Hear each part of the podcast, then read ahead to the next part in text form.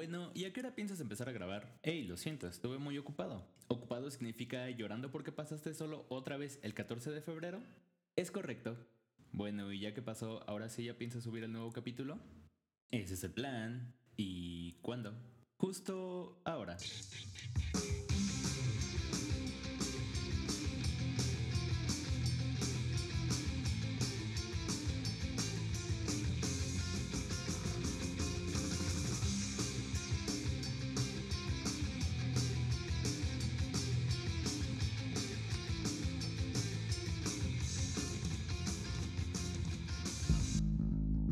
Existe una peculiar situación con una buena parte del contenido actual y es que la nostalgia parece vender bastante, queridos podescuchas.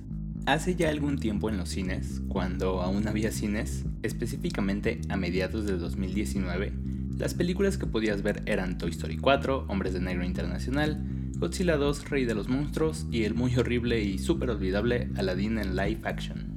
Ahora bien, ¿qué tiene esto de raro? Pues es que si analizamos la cartelera de mediados de 1995, veremos que en ese año se estrenaron las primeras versiones de estas mismas películas.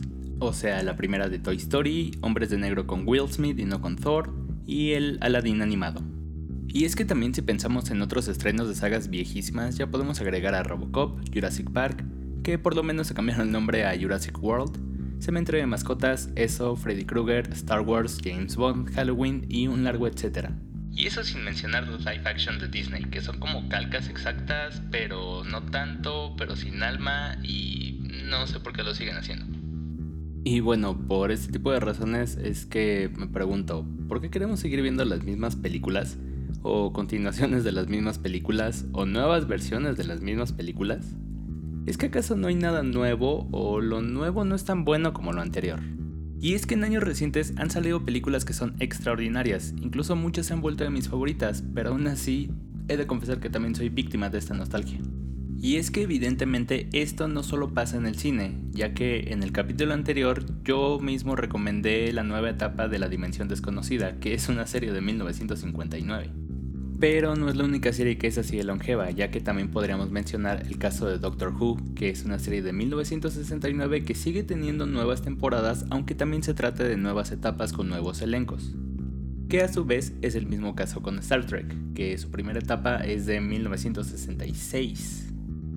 Hay otras que no necesariamente han durado tantos años, pero parece que para allá van, como La Ley y el Orden, que es apenas de 1999, Grey's Anatomy de 2005 y por supuesto claro Los Simpson, que aún están renuentes a morir y que llevan al aire desde 1989.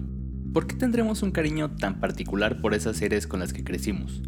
Hace no mucho mi generación tuvo el anuncio del regreso de caricaturas como Rugrats, Ren Stimpy, Las Chicas Superpoderosas y Animaniacs, y realmente noté mucha emoción por ello. Existen muchas propuestas increíbles en series que fácilmente podrían opacar a las que se hacían hace 10 o 20 años, pero como dijimos al principio, la nostalgia parece ser un gran negocio hoy en día. Pero, ¿y en cuanto a la música? Pues aunque por un lado tenemos el reggaetón y el reciente crecimiento en popularidad del K-Pop, por el otro lado también vivimos muy aferrados a la música de antes, porque, al menos en México, si prendes la radio, las estaciones con música de los 80s, 90s y más y los éxitos de Universal Stereo gozan de una gran popularidad en las personas que aún escuchan radio. Aunque tal vez esa sea la razón, la gente que aún escucha radio no son necesariamente jóvenes. ¿En verdad el pasado es mejor? Yo sí estaba en onda, pero luego cambiaron la onda. Pues todo esto haría creer que sí, inclusive es común cada cierto tiempo ver posts o memes en Facebook sobre algunas cosas del pasado.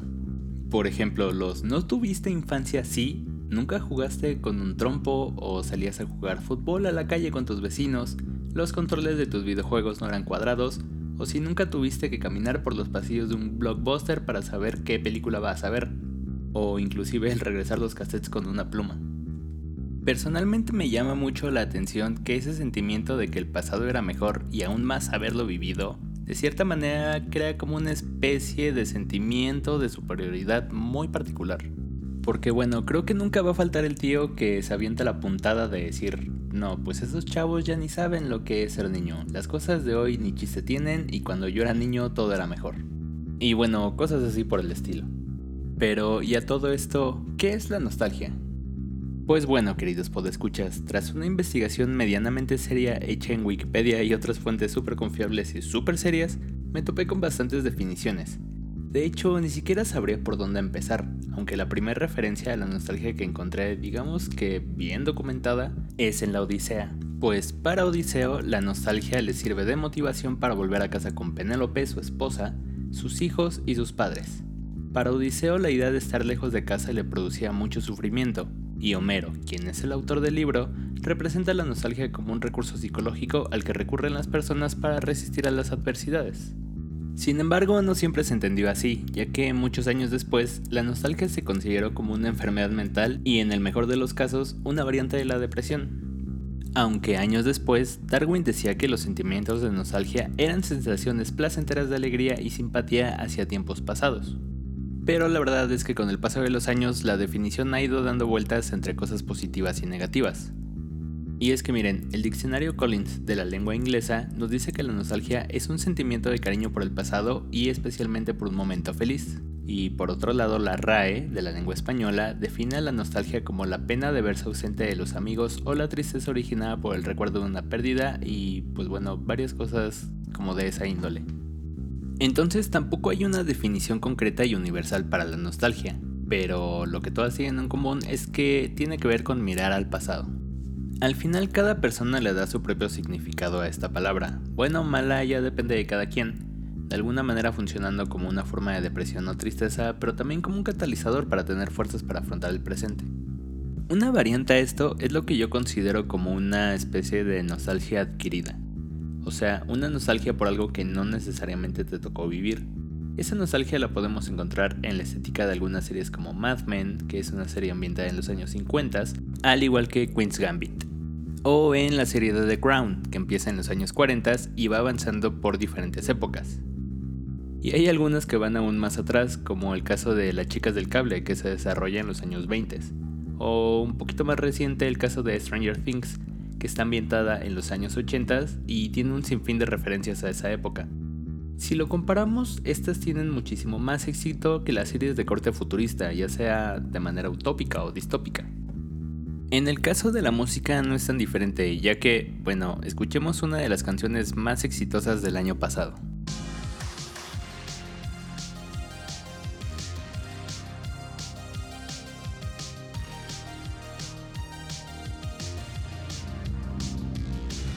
Todos sabemos quién es, todos sabemos cómo se llama esa canción y todos tenemos una opinión sobre su participación en el Super Bowl. Pero el tema es que yo no imaginaría que así sonaría la música de esta nueva década, porque en 1980 las cosas sonaban un poquito así.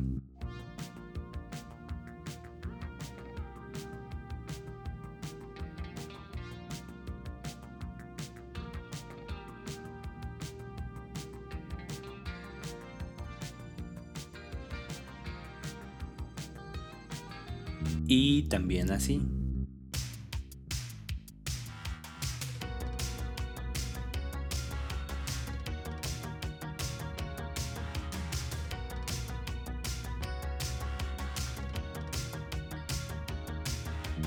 Quiero aclarar que lo único que estoy diciendo es que Bleeding Lights tiene un sonido característico de los años 80. No quiero hacer comparaciones, no quiero decir que se robó las ideas porque ya sé cómo son ustedes y mejor de una vez lo aclaro antes de tener un malentendido. Ahora bien, teniendo en cuenta este punto, el que nuestro pasado era mejor, es fácil llevar esa idea a extremos que van más allá de nosotros mismos. Es decir, si el pasado que nosotros hemos vivido es mejor que nuestro presente, entonces los tiempos que fueron anteriores a nosotros mismos debieron haber sido aún mucho mejores. Muchos de mis amigos y conocidos hemos dicho que nos tocó nacer en la época incorrecta, que hubiéramos sido felices de haber sido contemporáneos de otra época para ir a un dinner, a tomar una malteada y escuchar rock and roll directo de una rocola. O que hubiera sido genial nacer contemporáneos a bandas como Queen, artistas como Salvador Dalí y bueno, así en diferentes épocas y lugares, y generalmente cada persona tiene su propia elección sobre la época en la que le hubiera gustado nacer. Personalmente no considero la nostalgia como un sentimiento negativo, o bueno, no cuando no se está abusando de este.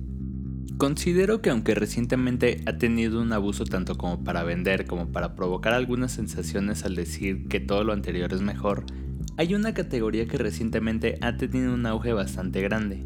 La nostalgia usada como una guía para la creación más que como una fuente de inspiración. Ok, ok, me explico. Por un lado tenemos a la nostalgia de la que hemos venido hablando todo el capítulo, o sea, la que te trae ideas del pasado pero ahora hecho con las comodidades que brindan estos tiempos. Cosas como el 4K, el sonido Dolby Surround, el CGI que tiene muchísima calidad y un largo etcétera. Para darte esas cosas de tu infancia pero ahora más agradables a la vista y a tus oídos. Pero también hay otro tipo que más bien trata de evocar una sensación de traer al día de hoy cosas que podrían pertenecer al pasado. Ya hace mucho tiempo mis búsquedas en internet me llevaron a conocer un género musical que es bastante nuevo pero suena algo bastante viejo. Que de hecho tal vez más que un género se trata de un concepto, un concepto sonoro, porque al ser tan nuevo y tan amplio aún es difícil poder categorizarlo. Se trata de una mezcla de sonidos que con las capas correctas nos da como resultado una nueva forma para experimentar la música. Y de hecho, a partir de este concepto se han empezado a crear nuevas formas de llevar la nostalgia, que es la base de este concepto sonoro, a lugares que jamás imaginé que podría llevarse la misma música que ya conocemos. Hemos reinventado la manera de escuchar música. Le hemos agregado capas o filtros que le dan un toque bastante peculiar. Así es, como los filtros que podemos utilizar en Instagram o bueno en cualquier aplicación de fotos para hacer que una foto se vea antigua o que simplemente se vea diferente, también tiene su equivalente en la música. Y creo que ya he dado bastante descripción, pero no he mencionado de qué rayos estoy hablando, cuál género, cuál concepto, dilo de una maldita vez. Pues te vas a tener que esperar porque eso hablaré en el próximo capítulo. Este podcast continuará. ¿Qué? ¿Qué acabas de decir? Pues que hasta aquí llegó el capítulo de hoy. Nos vemos, ya, bye. Mm, no puedes hacer eso. Claro que sí, mira. Este podcast continuará. Te odio.